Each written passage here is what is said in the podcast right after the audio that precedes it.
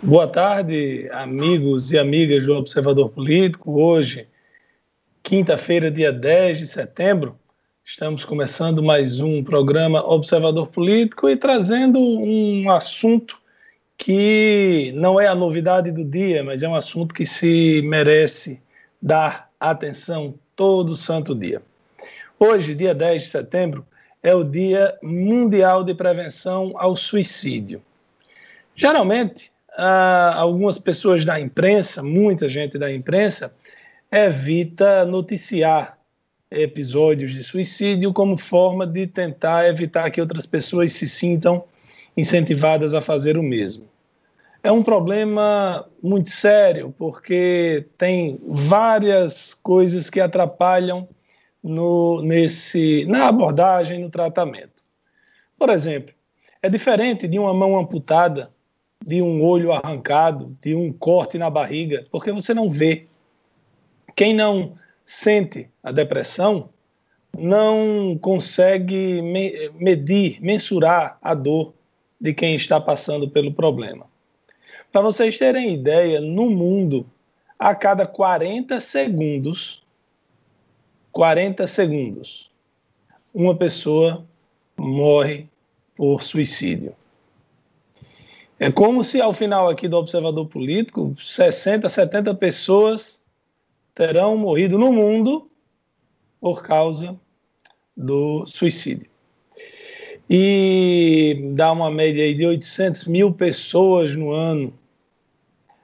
Em 2016, segundo a Organização Mundial da Saúde, foram cerca de 200 mil pessoas entre 10 anos de idade e 29 anos de idade. Ontem eu assisti a um vídeo na, na, na, rede de televisão BBC, que é da Inglaterra, mostrando uns casos de Singapura. Como também tem uh, na Coreia do Sul, no Japão, muitos jovens cometem suicídio porque há uma pressão gigantesca sobre eles para terem as melhores notas, para se darem bem na escola, na universidade. E eu tive a oportunidade, quando fiz o caminho de Santiago de Compostela, de conversar com alguns jovens sul-coreanos. E quando eu disse, olha, no Brasil, quando a gente fala em revolução através da educação, de que a educação resolveu os problemas, a gente cita Coreia do Sul. E aí eles começaram a dar os depoimentos a respeito desta pressão. E eles mencionaram, naquela época já, o alto índice de suicídios. Então, a, a gente precisa estar atento. Tem a questão do Setembro Amarelo, que serve para ter campanhas, para conscientizar as pessoas, mas todo sinal, todo sinal que vocês verem de, de que a pessoa fala em suicídio, dê atenção. Não é frescura. Não é frescura. Ah, cachorro que late não morde. Talvez. Quem diz que vai se suicidar não se suicida. Quem quer vai lá e faz. Não é assim. E eu vou dizer uma coisa a vocês enquanto espírita. Minha, minha religião é o espiritismo e a gente estuda muito essa questão da vida após a morte. Todas as religiões acreditam em vida após a morte, né? Tem o plano material, o plano espiritual. Há uma diferença entre a interpretação de cada um, a crença de cada um sobre como se dá essa vida após a morte.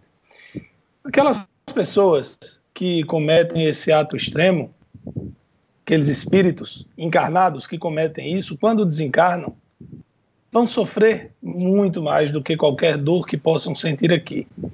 E lembrem-se também que depressão não é, ai, fiquei, fiquei pobre, vou é, depressão, é, perdi o, a esposa, vou, depressão. Não é, é, essas coisas são os gatilhos que despertam o problema. depressão é uma doença e como doença deve ser acompanhada com ajuda profissional que neste dia, 10 de setembro, a gente possa lembrar, a gente possa alertar a todos que nos escutam, que nos assistem.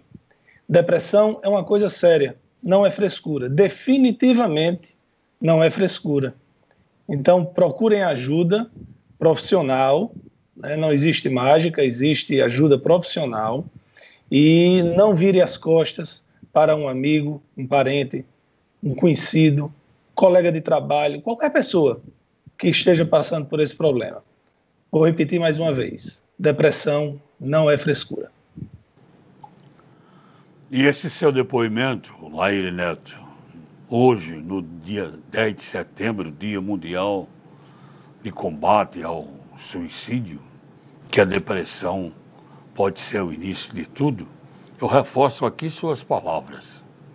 Depressão não é frescura, não é doença de rico, como dizem por aí, ou qualquer outra coisa. Eu dou o depoimento que eu já disse outras vezes. A minha mãe tem 84 anos.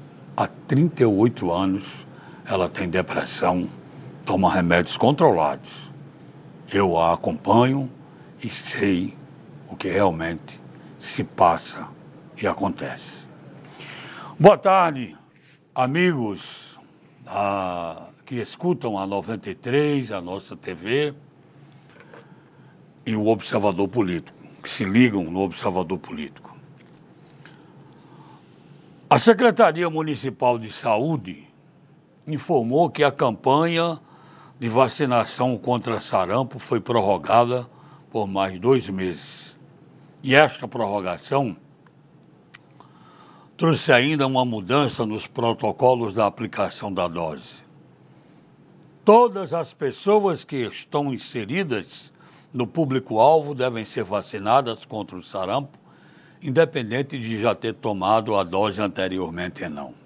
Eu estou transmitindo aqui essa notícia em forma de alerta, porque os jovens e pessoas de meia idade, entre 20 e 49 anos, devem se vacinar. Repito, independente de já terem tomado doses anteriores da vacina contra o sarampo. Nos postos de saúde, a vacinação foi prorrogada por mais dois meses e o público-alvo é este de 20 aos 49 anos. O sarampo é uma doença grave que pode até é, levar à morte, é, que pode até matar. E um aviso, uma informação muito importante. Não relaxe, não deixe para depois para tomar essa dose, porque o sarampo deixa a imunidade, deixa a nossa imunidade do nosso corpo lá embaixo, quase a zero. E nós estamos no meio de uma pandemia, no meio, numa briga contra a Covid e contra o coronavírus. Imagine você com sarampo, imunidade quase zero e a Covid-19 ali pertinho de você. Pense nisso. Pense, corra, vá ao posto de saúde se vacinar. Repito, mesmo que você já tenha tomado a vacina, de sarampo não interessa. Vá tomar de novo, você que tem entre 20 e 49 anos, porque é um apelo que nós fazemos pela vida de cada um, de todos, porque não podemos relaxar. Cobertura vacinal de várias outras doenças no Brasil tem caído de uma maneira assustadora por conta da pandemia. As pessoas com medo de sair, de ir ao posto de saúde, de hospital, não faça isso. Você pode ter sérios problemas, muito mais sérios, se você contrair um sarampo, que já é uma doença grave. Principalmente agora, nesta hora em que nós estamos tentando, tentando aos poucos, espantar a Covid-19, mas que ela está presente, próximo a cada um de nós. Se já tomou a vacina, contra o sarampo, vai tomar de novo. Tem mais dois meses pela frente. Foi prorrogado o prazo. Se você tiver entre 20 e 49 anos, não esqueça de se vacinar contra o sarampo, por favor. César, boa tarde. Agora no... Vai lá você agora, César. Estou sem retorno. Você já está no ar.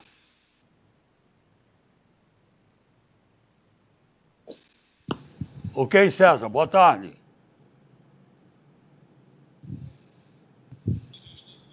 César, você está no ar, amigo, pode falar. Boa tarde, Edmundo Torres, boa tarde, Laire Neto, amigos do Observador Político. Olha, é, ontem o deputado estadual Gustavo Carvalho, do PSDB, uh, apresentou o pedido de instalação de uma comissão parlamentar de inquérito, uma CPI, para investigar contrato suspeito do governo do estado na área da saúde. O pedido é, foi protocolado com assinatura de nove deputados estaduais. É, isso significa que a CPI será instalada. Por quê? Porque, conforme a, o regimento interno da Assembleia Legislativa, para a instalação de uma CPI, é, são precisos são preciso oito assinaturas. O pedido chegou com nove assinaturas. E seriam dez, não foi esse número, porque o deputado estadual Nelta Queiroz estava cumprindo a agenda na cidade de Jucurutu, na região do Seridó. A CPI das ambulâncias, é, como está é, sendo chamada, vai investigar um contrato de 8 milhões e meio de reais, firmado pelo governo do estado por meio da Secretaria de Saúde Pública, para serviços de seis ambulâncias de suporte ao SAMU 192, com o objetivo de reforçar o transporte sanitário de pacientes é, com a Covid-19. O que chama atenção, além desse volume de recursos, foi que a empresa contratada, a SEB Saúde, não apresenta condições técnicas, perdão, pelo menos razoável para prestar um serviço tão importante e de alto custo financeiro. O deputado estadual Gustavo Carvalho denunciou o caso na sessão da Assembleia Legislativa, uma sessão remota do dia 8 de julho, quando o contrato veio ao conhecimento público o parlamentar relatou naquela sessão que a empresa contra, contratada foi aberta no dia 3 de abril de 2019, ou seja, apenas quatro meses após a posse da governadora Fátima Bezerra. E que a mesma empresa, a dita empresa, funcionava numa casa simples no bairro de Emaús, de Emaús na Grande Natal, sem identificação comercial a, a empresa também, conforme o deputado é, investigou, não tem nenhum veículo registrado em seu nome no Detran do Rio Grande do Norte.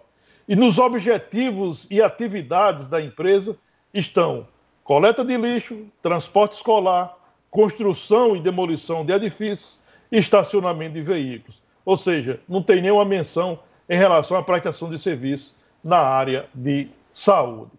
Bom, o fato é que o pedido da CPI das ambulâncias foi protocolado e agora cabe à mesa diretora instalar essa comissão para investigar esse contrato suspeito.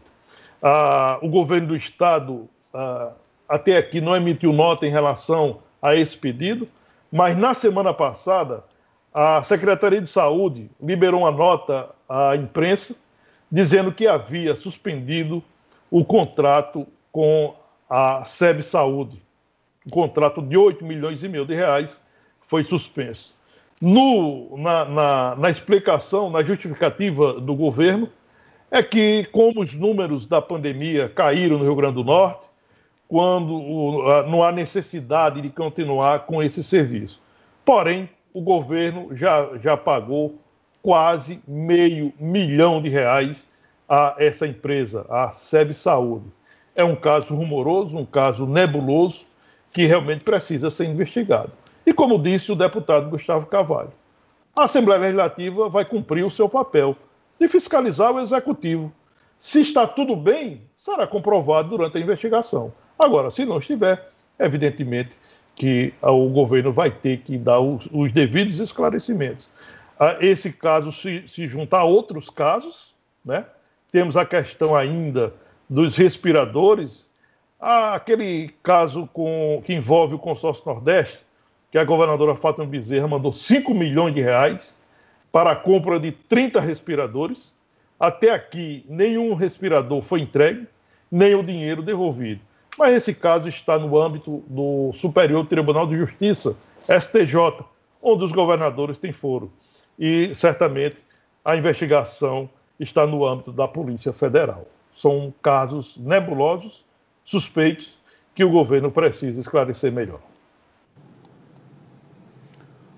Ok, hoje não temos o doutor Laíre, vamos seguindo. Vamos seguindo. Ok, Lairinho, tá me ouvindo? Não, temos doutor Laíre hoje? Não, não.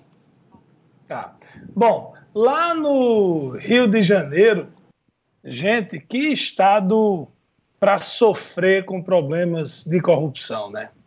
Que estado para sofrer com tanta coisa, porque o estado é muito bonito, o Rio de Janeiro é lindíssimo, é berço da bossa nova, de tanta coisa legal que já veio para o país, mas o, a criminalidade não. E antigamente a gente falava na criminalidade do Rio, era nos morros, era o tráfico, era os, eram os assaltos, sequestros, mas agora Quantos, ex, quantos governadores e ex-governadores já foram presos lá no Rio de Janeiro? E nas últimas eleições, tanto municipais, lá de 2016, como na eleição estadual em 2018, o Rio de Janeiro elegeu outsiders, pessoas que não eram políticas. O governador é, é ex-juiz federal. O prefeito do Rio é pastor evangélico. Marcelo Crivella, o governador, é Wilson Witzel. Pois os dois já receberam visitas da Polícia Federal. O governador está afastado do cargo. E ele, logo ele, que se elegeu dizendo que ia dar tiro na cabeça dos na cabecinha dos bandidos. Eu não sei qual tipo de bandido ele defende hoje em dia que receba tiro na cabecinha, mas é muito cruel. Hoje, o prefeito do Rio recebeu a visita da polícia. E olha que coisa. No dia. Te, teve uma operação do Ministério Público do Rio de Janeiro e da Polícia Civil lá no dia 10 de março, onde a polícia e o Ministério Público foi a sede, foram a sede do Rio, da Rio Tour e a casa de um determinado empresário que é irmão do presidente da Rio Tour, mas ele próprio não ocupa cargo ligou, quando a pessoa atendeu, disse alô, ele, o que é que está acontecendo na Rio Tour? Me explique. Quem atendeu o telefone foi um delegado da polícia.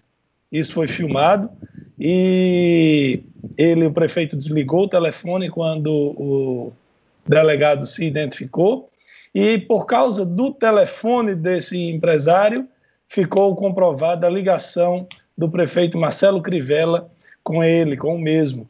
E aí hoje tanto o gabinete do prefeito como o escritório dele é, é, receberam, a, a casa e o gabinete receberam as visitas da polícia. Sobre o nosso comentário inicial aqui, é, eu quero passar uma informação ao Etevaldo de Lima sobre a questão de a vacina contra o sarampo, que foi prorrogada. Etevaldo de Lima é o coordenador do setor de imunizações. É, foi ele quem deu a informação que nessa faixa etária entre 20 e 49 anos, existem 133.500 pessoas nessa faixa etária aqui em Mossoró. Eu já estou recebendo aqui três informações no WhatsApp, imediatamente. Maria, do Alto de São Manuel, Ana Paula, do Santa Delmira, e Francineide, do Alto da Conceição, eles disseram que foram um posto de saúde e houve dúvidas da atendente lá do posto se poderia tomar ou não. Então é preciso informar o pessoal do posto de saúde que se é para tomar, mesmo que tenha tomado ou não a vacina, fazer a aplicação da dose, porque isso é o que está sendo orientado pela Secretaria de Saúde. César, a Valéria Silva está perguntando, está pedindo para você comentar o seguinte sobre a decisão da governadora da suspensão das aulas até 2021. Ela, a Valéria Silva diz o, seguinte, diz o seguinte: sem apresentar nenhum plano para a educação, como é que você vê isso, César? Olha, o seguinte, a, a decisão da governadora é, Fátima Bezerra é de que as aulas na rede pública de ensino no Rio Grande do Norte elas só devem retornar, é, ser, ser, retomar de forma presencial em 2021. Só que, uh, nessa mesma decisão, a governadora diz que, a partir de 5 de outubro, as escolas eh, particulares poderão eh, voltar a funcionar conforme os seus planos de biossegurança, para garantir maior segurança a professores, alunos e funcionários. Nós já comentamos isso aqui. Lá em Natal, o prefeito Álvaro Dias é, decidiu seguir a orientação do, da decisão da governadora. A, a rede pública municipal de ensino de Natal só retornará com atividades presenciais em 2021. Só que ontem o prefeito Álvaro Dias assinou decreto autorizando o reinício de imediato é, das atividades presenciais nas escolas privadas. Ou seja, na capital do estado, as aulas na, na rede privada de ensino já podem ser, é, serem retomadas de forma presencial. Nós comentamos isso aqui, que isso é um problema social profundo, né? Nós vamos ter aí um alargamento desse fosso que tem entre o, aluno da rede pública com o aluno da rede privada. Comentamos aqui a exaustão.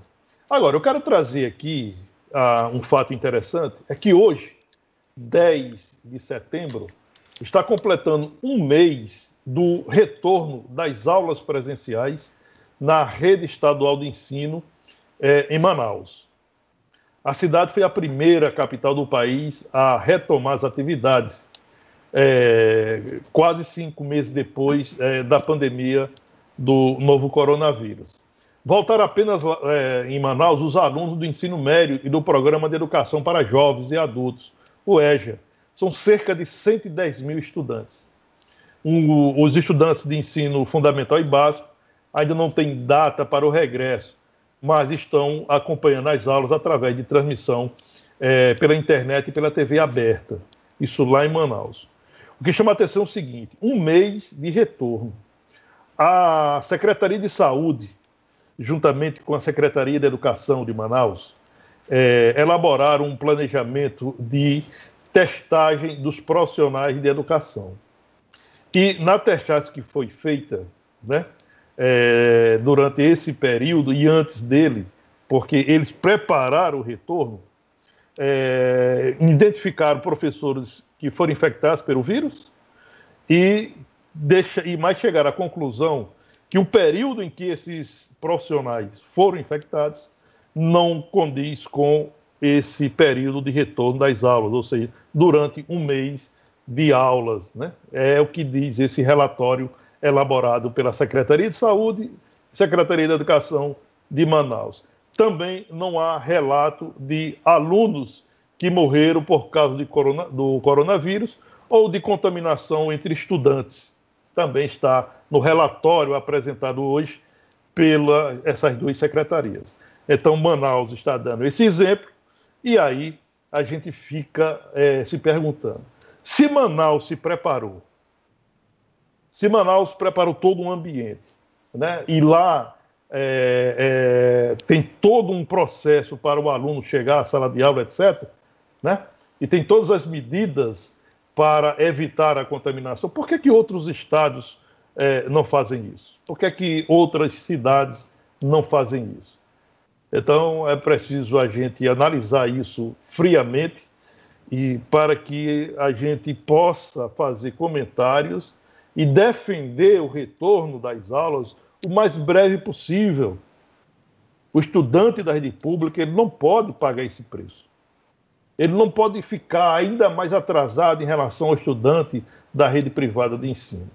Nós já temos um, um, um fosso tão enorme entre essas duas classes, absurda, né? e que agora vai se aumentar com essa decisão de autorizar a escola privada e segurar o retorno das aulas das escolas públicas. Infelizmente, o aluno mais carente, o aluno mais pobre, aquele que necessita, que precisa de uma escola, de um ensino público de qualidade para ter um futuro melhor, esse está penalizado mais uma vez. Pois é, por falar em penalizados, tem também aqui uma matéria do jornal Folha de São Paulo mostrando que judiciário Ministério Público e estatais são os líderes, é quem lidera aí os gastos públicos com servidores. Coincidência ou não, eles e os militares não estão na reforma administrativa. Ou seja, os privilégios continuarão. Para vocês terem ideia, descontada a inflação, o, nas estatais, o gasto público subi, com os servidores subiu em 265%, que teve um. Esse impacto foi muito grande porque houve uma contratação grande de funcionários para hospitais universitários. Mas entre 2010 e 2019, o funcionalismo do judiciário, por exemplo, teve 95% de aumento. E aí não são só juízes, desembargadores, tem os servidores também. No Ministério Público, da mesma forma, o aumento é muito grande. Os militares, em 10 anos, tiveram um salto de 95%. Na verdade, isso aqui não, não estou dizendo que o salário de cada um aumentou 94%. Isso aqui está descontado da inflação, é o valor da folha de pagamento, certo? A folha do Judiciário aumentou 95%, do Ministério Público da União aumentou é, 114%, das estatais eu já disse 265%, os militares tiveram 95%. Então, sem você é, computar essas. Se você não colocar todo mundo na reforma, é como a reforma da Previdência. Ou é para todo mundo, meu amigo, ou, ou não vai, ou não resolve. A gente. É, eu até vi umas críticas, as pessoas dizendo: ah, os parlamentares não estão na reforma administrativa. Parlamentar não tem estabilidade, gente. Ele não é funcionário público, ele está, ele está servidor público enquanto estiver no mandato. Mas terminou o mandato, morreu Maria Preá. E quando termina o mandato, não tem é, é, fundo de garantia, esses negócios para pagar de demissão, não. Não é demissão. Ele está naquele período. Tem parlamentar que consegue ficar ocupando cargos públicos por 40 anos, 30 anos, tem mas tem muitos deles que só ficam um mandato, dois, enfim. Mas o parlamentar é diferente. O juiz, o promotor, o, o, é, o servidor público federal, os servidores públicos têm estabilidade, passam no concurso com seus méritos, seu esforço, seu estudo, e aí eles permanecem lá para a vida toda, se assim o desejarem. Muito raro um servidor público ser demitido. Juiz e promotor, então, nem se fala. Olha, a de novo, a gente vai falar aqui sobre falta d'água nos bairros. Isso é muito chato. Me lembro agora do colunista saudoso Chiquinho Duarte, que tinha um programa na Rádio Libertadora, colunista social, que ele dizia uma coisa chique e uma coisa chata, né? Hoje a chique era ouvir o programa dele, claro. Coisa chata, ele falava que era faltar água. Pois está aqui, a CAERN está informando que houve um problema na bomba, do um conjunto de motobomba do posto P15, ontem à tarde abastecimento d'água em três bairros da cidade, ó, Boa Vista, 12 anos, ao aeroporto. Está avisando que a previsão é de que o concerto seja concluído sábado, dia 12, mas lembra que após o retorno do sistema, sábado, o abastecimento precisará de um prazo de até 48 horas para estar completamente normalizado e que a doutora vai quebrar o galho aí. Bairros Aeroporto 2, 12 anos e Boa Vista, novamente sem água porque quebrou a bomba do posto P15. Coisa chata, né? Mas, pois é, César, mais que nunca você tem razão. Coisa chata viver falando em falta d'água aqui em Mossoró, mas é uma constante, né? É. Isso é o rodízio que a gente fala, né? A Caerne faz rodízio. A Caerne paga, aliás, cobra caro e não oferece, não entrega aquilo que cobra. Né? Eu, eu é, é, essa é uma questão que a gente vai, se a gente continuar trazendo aqui diariamente, diariamente é, tem esse rodízio, tem em Mossoró, tem nos 167 municípios do Rio Grande do Norte. Se a gente ficar, ficar aqui pautando, a gente vai falar todo dia.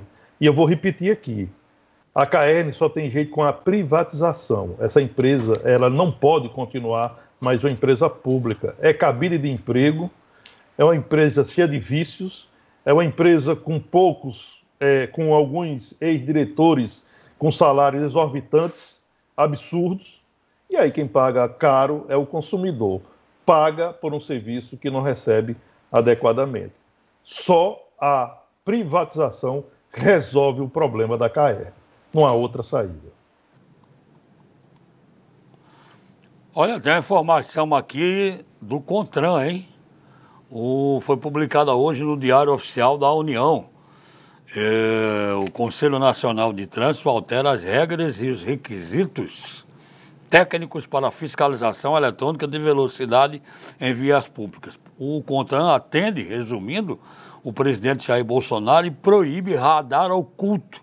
A localização tem que ser divulgada porque falavam a colocar radares fixos em árvores em alguns locais, é, marquises, passarela, postes de energia. O presidente não aceitou isso e o CONTRAN está refazendo tudo para entrar em vigor a partir do dia 1 de novembro.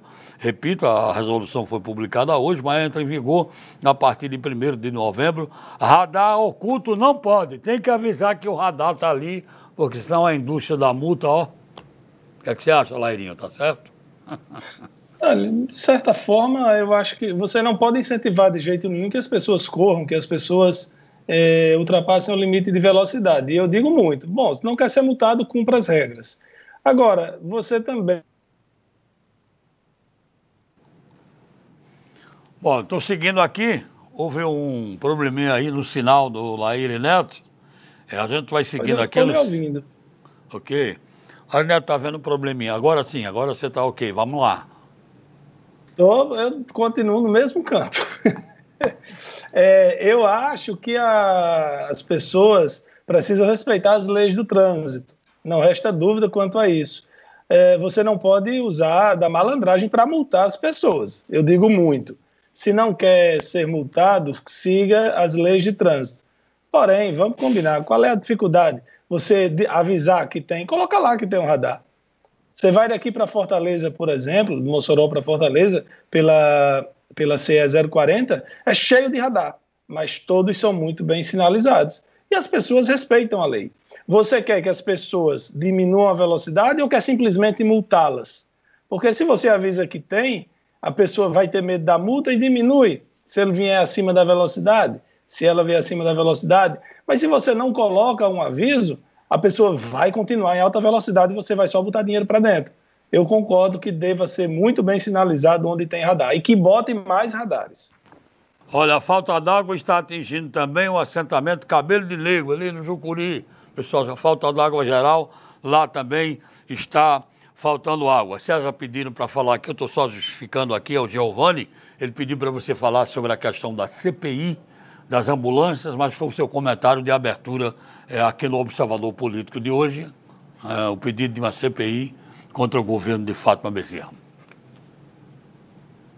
É, já relatamos sobre isso, né? É, a CPI ela foi protocolada ontem, né, com nove assinaturas, são necessárias oito assinaturas para a instalação da comissão de investigação. Certamente a mesa diretora da Assembleia Legislativa vai é, instalar essa CPI, cabe à mesa diretora definir os membros da, da comissão, da comissão de investigação, é, da comissão parlamentar de inquérito para investigar esses contratos, ou o contrato é, suspeito, é, firmado pelo governo do Estado por meio da CESAP, com uma empresa é, identificada como SEB Saúde, um, uma empresa sem nenhuma expertise na área da saúde, é, mas que pegou um contrato de 8 milhões e meio de reais. Repito, o governo é, suspendeu esse contrato, cancelou esse contrato, mas antes de cancelar, pagou quase 500, é, quase meio milhão de reais a essa empresa. Uma empresa pequena que tem no seu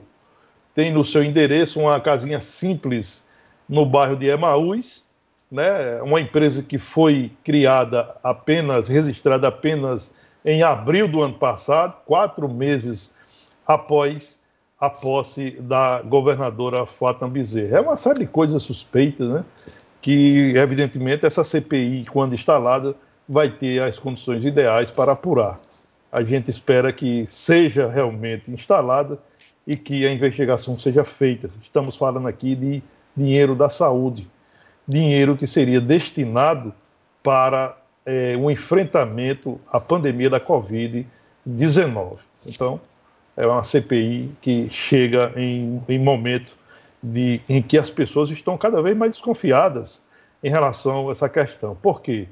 Já há um estudo no Brasil que quase 60% dos recursos liberados pelo governo federal para estados e municípios, quase 60% desses recursos estão sendo investigados é, ou por, por tribunais de contas dos estados, ou pela Polícia Federal, ou por outros órgãos de controle da coisa pública. É um volume muito alto que nos assusta, mas que deve ser investigado sim.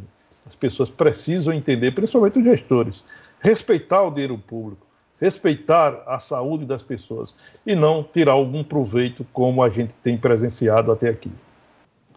Ah. Bom, quem hoje nós teremos uma mudança importante em um dos poderes da República, né? o Supremo Tribunal Federal passa a ser comandado pelo ministro Luiz Fux. Sai do, do cargo, deixa o cargo de presidente, Dias Toffoli, que foi indicado pelo PT, foi advogado do PT, mas que foi muito próximo do presidente Jair Bolsonaro durante o período em que esteve na presidência do Supremo. Inclusive, ele deu uma declaração dizendo que o presidente Bolsonaro é um democrata, que nunca viu nenhum tipo de ameaça ou agressão à democracia no presidente, que participou de atos pelo fechamento do Supremo, de atos antidemocráticos, mas cada um tem sua opinião. Luiz Fux disse que seria é, que quer descolar a imagem do Supremo do, do Palácio do Planalto, porém a, o presidente Jair Bolsonaro disse que Luiz Fux disse a ele, a Bolsonaro, que apesar do STF, assim como teve de Toffoli, também terá com a gente, conosco. Então, vai ter que escolher alguém para desapontar, ou aqueles que querem o descolamento da imagem do Supremo do, do Palácio do Planalto, ou o Palácio do Planalto. É, há, um entendimento em Brasília, e só complementando aí o seu comentário, Leide Neto, há um entendimento que o ministro Dias Toffoli, no seu período de presidente da Suprema Corte, ele politizou o judiciário brasileiro. Esse é um entendimento que há em Brasília. E realmente, é, se politizou ou não, o fato é que muita polêmica ocorreu no período de sua gestão à frente da, do STF na presidência do RTF e que a gente é, divulgou e publicou é, quase que diariamente é, notícias envolvendo o STF. Ah, o, Luiz, o ministro Luiz Fux, perdão, é, ele é da ala que defende a Lava Jato, por exemplo. A Lava Jato, com Fux na presidência do STF, vai ganhar um fôlego. É, e talvez seja importante nesse momento, porque há um, um, um processo de desmonte da, da, da, Operação Lava Jato.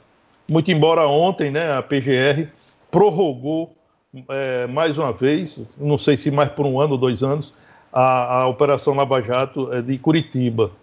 É, mas esse, essa, essa Operação Lava Jato, que já pegou tanto político corrupto, empresários corruptos, é, e outras pessoas que tinham uma reputação, mas que nos bastidores faziam coisas nada republicanas, esse, essa operação estava sob ameaça. E ainda está. Há um desejo aberto de desmonte da, da Lava Jato. A gente espera que isso não venha a ocorrer e que a Lava Jato possa continuar é, exercendo a sua função, cumprindo o seu dever e pegando os malfeitores que meteram a mão no dinheiro do povo. Laine Neto, Pedro Neto. Complementando aí o que você está dizendo sobre a Lava Jato, diga-se de passagem, não são os deputados, não são os senadores que estão querendo acabar com a Lava Jato. Nesse momento, quem quer acabar com a Lava Jato é o Procurador-Geral da República, indicado Exatamente. pelo presidente Jair Bolsonaro, que sequer foi votado pelos procuradores naquela formação da lista tríplice, naquela consulta, e é uma briga interna dentro do próprio Ministério Público Federal, não é? Não, é, não está sendo é, nenhum parlamentar, nenhuma força política tradicional que está querendo fechar. É esquisito Exatamente. isso. É o Exato. próprio Ministério Público que quer acabar com a Lava Jato. É. Olha, nós já estamos... na crise né, do MP de São Paulo, né? A crise estourou em São Paulo, mas que acabou uh, atingindo a Lava Jato em, a Lava Jato em Curitiba. É, a prorrogação da, da, da, da, da operação só foi possível por pressão da sociedade e uhum. pressão também de grupos de parlamentares que ocuparam espaço nas redes sociais, ocuparam espaço na imprensa, exigindo que a operação fosse prorrogada. Não fosse isso, talvez a PGR não tivesse prorrogado é, por mais um, um, uma temporada a Operação Lava Jato.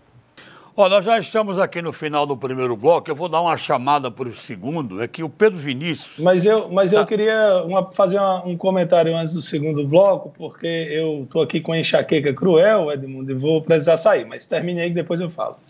Não, não, tudo bem. É porque o Pedro Vinícius pediu aqui, pra, na volta do segundo bloco, para que vocês, César, fizessem um comentário. O que é que vocês acham sobre a renovação da Câmara Municipal, aumentando para 23 qual seria o percentual de renovação, quantos vereadores voltariam ou não. É meio que bola de cristal, mas está lançado aí, está ah, lançada a pergunta, a gente, quando voltar, se vocês quiserem, podem incluir na pauta de vocês, ok? É, eu, eu acho que, como você disse, é bola de cristal, né? É importante frisar que o aumento do número de vereadores não vai aumentar as despesas com o legislativo, pelo contrário.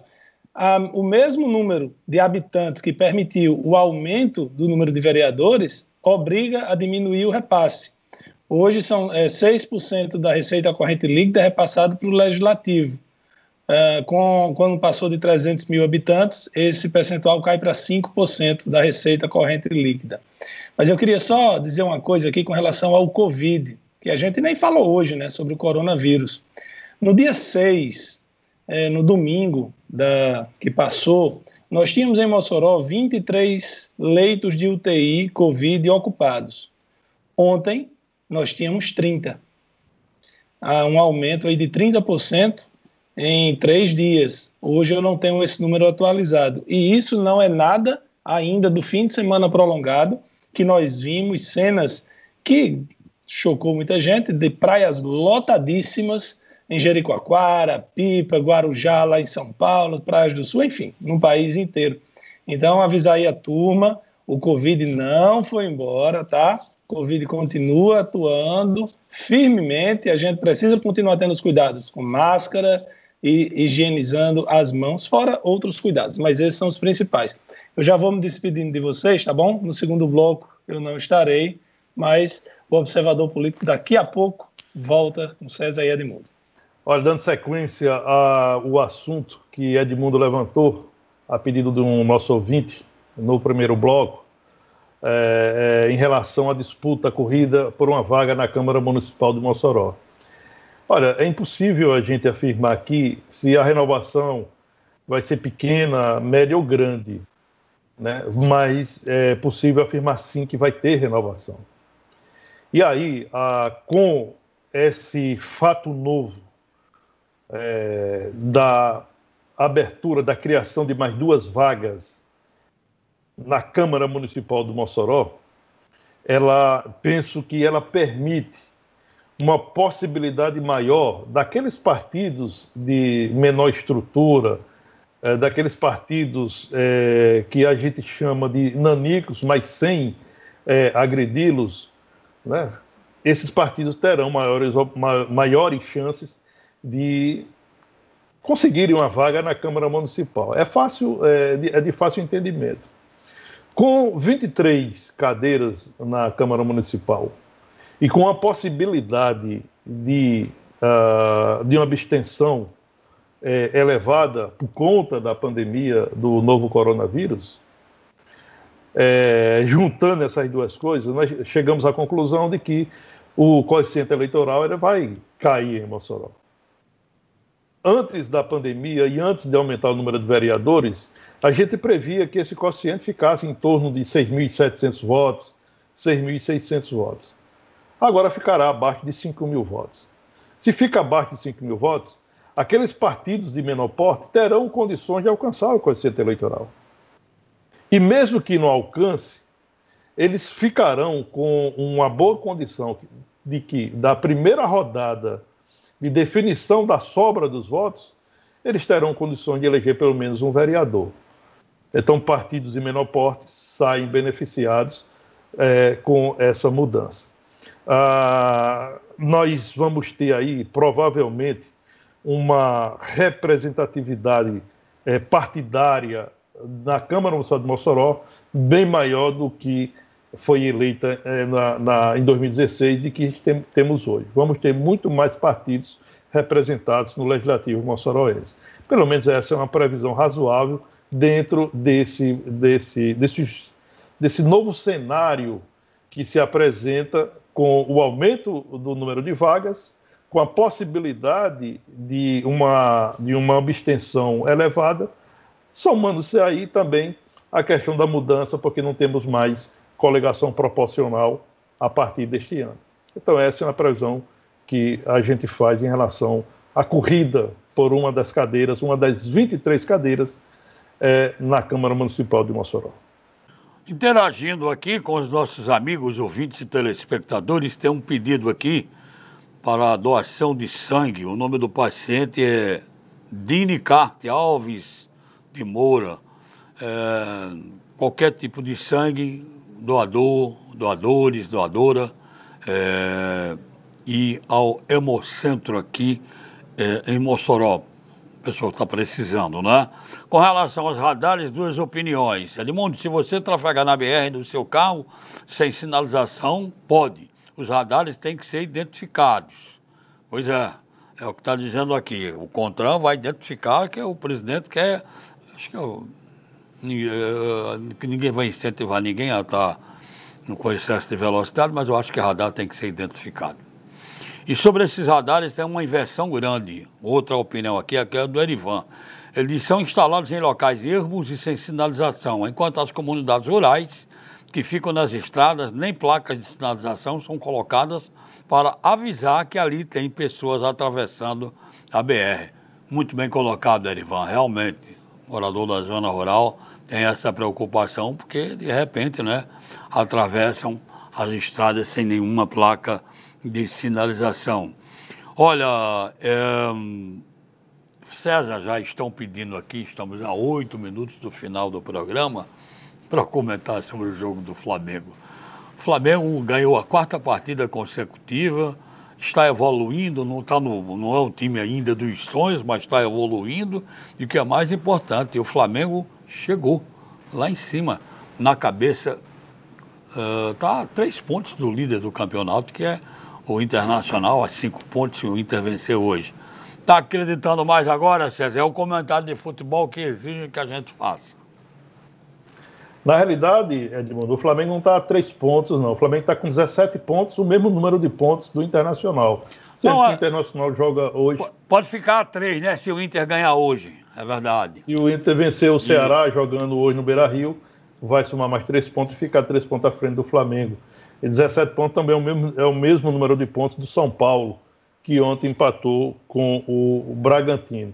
Mas antes de entrar nessa questão do futebol, só uma passagem rápida na sucessão municipal do Mossoró. Né? As pessoas passam mensagem e estão querendo saber ah, novidades. Olha, o fato é que nós estamos na, no período de definições, os bastidores da sucessão municipal estão movimentadíssimos, não é? são as candidaturas majoritárias que estão trabalhando, é, dialogando para definir uh, os candidatos a vice, definir as alianças majoritárias. Né? Até aqui temos é, oficializada a chapa do Podemos, que vai com Bianca Negreiros, candidata a prefeita, Lidiane Queiroz, candidata a vice-prefeita. Temos a chapa da prefeita Rosalba Ciarline, candidata à reeleição, é, que terá a companhia do empresário e político Jorge Rosário. Será a chapa Progressistas, Partido Liberal.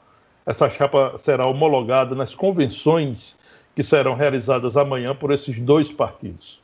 E aí, nos bastidores, a ex-prefeita Cláudia Regina trabalha para conseguir um vice.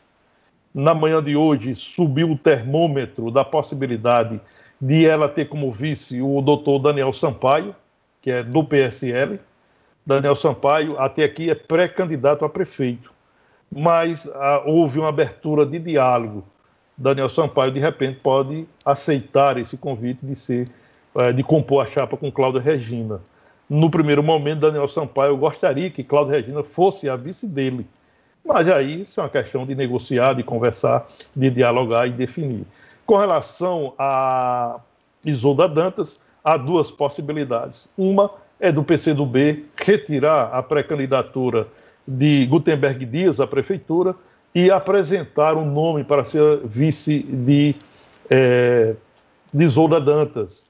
Outra possibilidade é o Avante, apresentar um nome a vice de Isolda Dantas. O nome é, de proa do Avante é do oftalmologista é, Vanderlânio Carolino, proprietário do Hospital Geral dos Olhos, o HGO. É, ontem eu disse aqui, e repito o que disse, uh, ouvi de uma pessoa próxima, muito próxima de Vanderlânio Carolino, que ele não gostaria de ser candidato, ele até participaria de uma campanha, mas para ser candidato não gostaria. Por quê? Porque ele é sócio, ele tem um sócio no HGO. E ele sendo candidato, evidentemente, colocaria os holofotes é, durante a campanha para a HGO. E o seu sócio não gostaria de ter essa intensa movimentação no Hospital Geral dos Olhos, intensa movimentação política, que se diga. E aí tem essa dificuldade. Porém, nada ainda foi definido, mas que o tempo está se afunilando e as definições serão dadas daqui a pouco. PP, PL fazem convenção municipal amanhã, sexta-feira, dia 11. No dia 12, será a vez do Solidariedade fazer a sua convenção para homologar a candidatura do deputado Alisson Bezerra. No dia 13, no domingo, é, o PT fará sua convenção para homologar a candidatura da deputada Isolda Dantas. No dia 14, segunda-feira, Democratas fará sua convenção para homologar a candidatura de Cláudia Regina. Nesse mesmo dia, 14, será a vez também do PTB fazer sua é, convenção municipal e homologar a candidatura da irmã Seição. Portanto, são essas informações que nós temos de bastidores e que é, encaminham um processo sucessório municipal de Mossoró. Está acabando de chegar aqui um comunicado ao povo de Mossoró, é, da vereadora Sandra Rosado, do PSDB. Ela informa que comunica ao querido povo desta cidade, da sua cidade de Mossoró, que não vai disputar um novo mandato à Câmara Municipal, onde atualmente o sirvo com muita honra, ela diz aqui, né? E comunica, inclusive fala uh, onde atualmente eu sirvo com muita honra e fala aqui também pré-candidata Larissa Rosado, pré-candidata vereadora, representará o nosso grupo, no caso o grupo da vereadora Sandra, nas eleições desse ano. Acrescentando ainda que isso não significa que ela vai deixar é, a vida pública e faz um agradecimento a todos que confiaram a ela como vice-prefeita, prefeita, deputada estadual, deputada federal, por três mandatos e agora como vereadora. César, essa decisão da vereadora Sandra Rosado, nesse comunicado aqui, é, já se esperava, né? Larissa é a pré-candidata é a vereadora no cargo, pré-candidata a vereadora pelo grupo né, de Sandra, de Larissa, já esperava que Sandra tomasse essa decisão, não era isso? Olha, é, essa é uma decisão é, de projeto político. Essa não é uma decisão de sobrevivência. É preciso entender.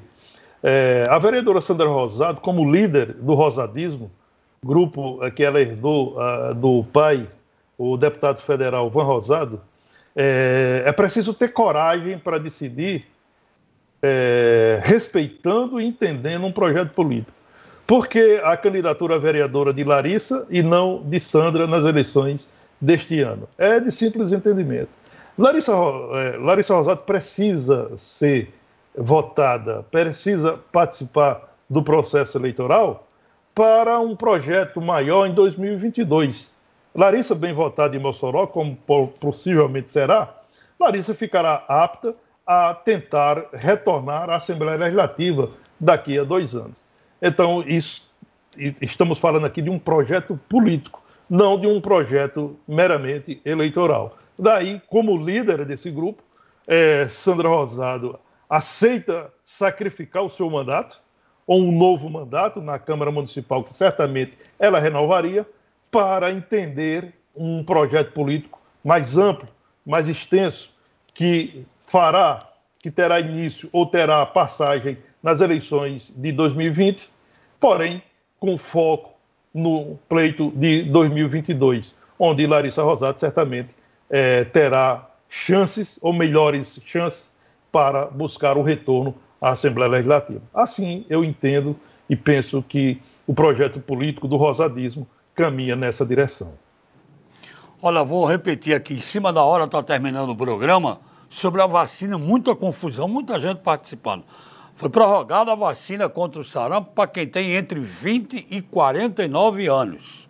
20, mesmo que você já tenha tomado, é preciso tomar 20 a 49 anos. Fora dessa faixa de essa faixa etária, tá fora. Ok? Vamos fechar, César? Olha, vamos sim, e aí, com essa notícia em primeira mão dada pelo observador político, eu, eu lembrei de um. Estou lembrando aqui de uma frase de Robert Frost, que é bem interessante e se, e cabe, se encaixa muito bem na política, é, para que os políticos entendam que fazer política não é pensar apenas na eleição. Fazer política é ter um projeto, acreditar nele e trabalhar por ele. No momento de sacrifício, que faça o sacrifício. No momento de entender, é preciso entender. E aí, é, dentro desse contexto, Roberto Freud certa vez disse: nunca derrube uma cerca até você saber por que ela foi colocada lá. Uma boa tarde a todos e até amanhã. Na vida, muitas vezes, César, me permita só um adendo aí ao seu pensamento. Na vida, muitas vezes, em qualquer ocasião, em qualquer setor, é preciso recuar para depois avançar, não é? Não? Boa tarde. Até amanhã, se Deus quiser.